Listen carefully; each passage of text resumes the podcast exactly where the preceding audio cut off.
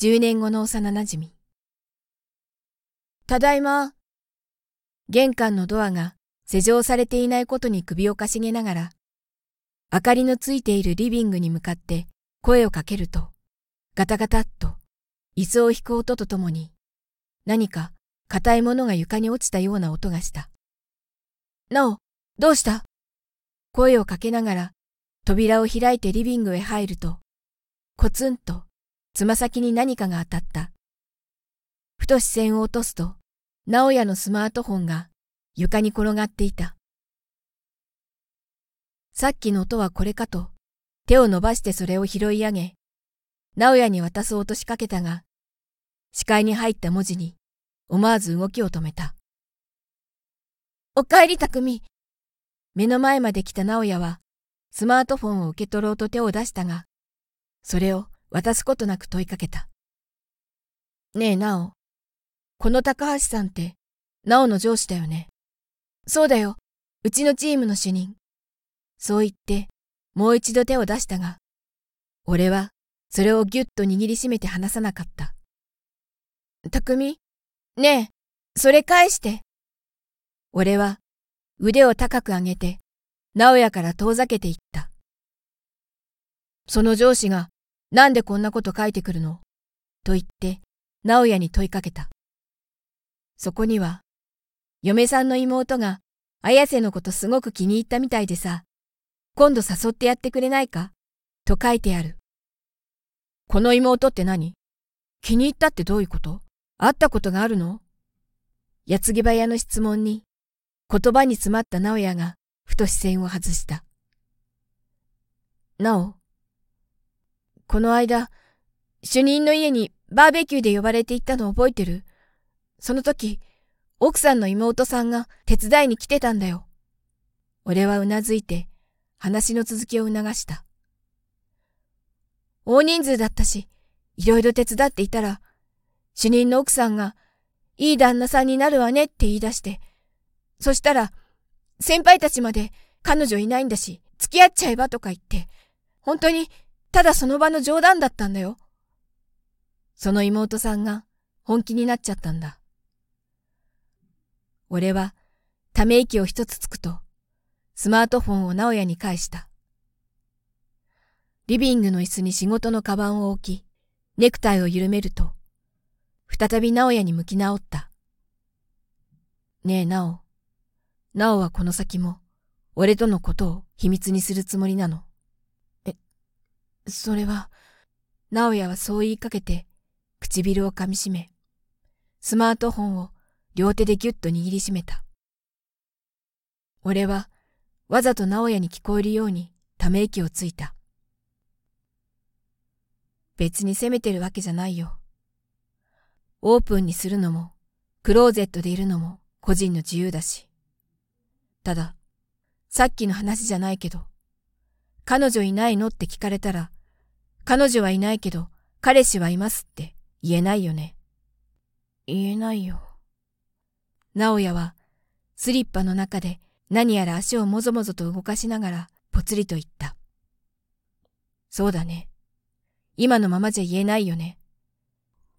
でもさ、もし俺が誰かに、彼女いないのって聞かれて、彼女はいませんって答えたら、なおはどう思う？すごいもやもやする。そう言いながら、直哉は上目遣いにこちらを見た。だよね。まあ、俺はそう聞かれたら、彼女はいないけど、同性の恋人はいますって答えてるけどね。え？と、直哉は驚いた声を上げ、手に持っていたスマートフォンを落としそうになり、床につくギリギリでキャッチした。そんな驚くことか？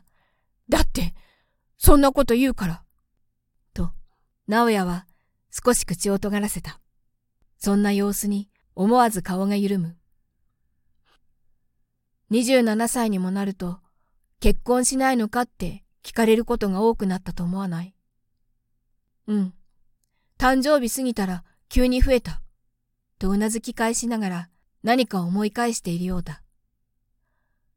ふ なおのことだから、その度にあたふたしているんだろうけど。そういう匠はどうなんだよ。と、まるで子供のような言い方に、笑いをかみしめて答える。俺一緒に住んでいる恋人としたいと思っていますって言ってる。え、ん、え、え？それ以上、言葉が続かない直哉を、そっとソファーへ座らせた。直には言ってなかったけど、うちの家族はみんな知ってるよ。知ってるって何を？次は何を言われるのだろうかとでも思っているのだろうか。直哉はいろんな感情がないまぜになったような顔でこちらを見ている。子供の頃から直が好きで、直だけが好きで、一生一緒にいたいって家族に話した。直と一緒に暮らそうと思った時に家族には話した。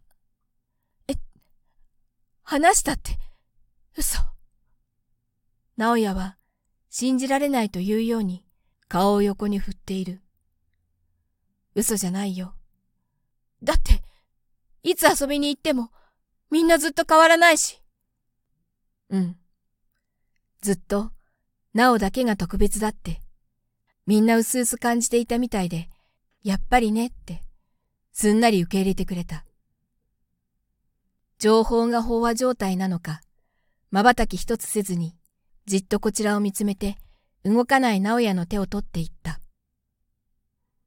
あともう一つ、直のお母さんにも、恋愛っていう意味で直が好きだって話してあるよ。え、え、えいつ？と言って、直哉は大きな目をさらに大きくして問いかける。高二の時に、直のお母さんに聞かれたんだ。もしかして、直のこと好きなのって。え、お母さんそんなこと聞いたの？そう言って直哉は眉間にシワを寄せた。うん。だから、直のことが好きだって言ったよ。嘘でも好きじゃないなんて言えなかったんだ。何それ？どういう表情なのだろう？口元をもぞもぞと動かしながらこちらを覗き込んでいる。黙っていてごめん。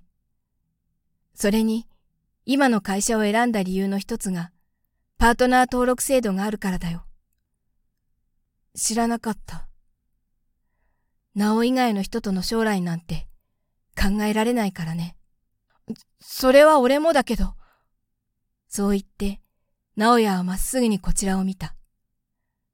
だから、なお、俺と一生一緒にいて。直哉は涙をためた大きな目でこちらを見据え、絞り出すように言った。絶対だからな。やっぱり、女の人と結婚しますとか、絶対許さないからな。一生話してやらないからな。口元を震わせながら、こちらを見つめる直哉を引き寄せ、力強く抱きしめた。なお、今までも、これからも、ずっと一緒に生きていこう。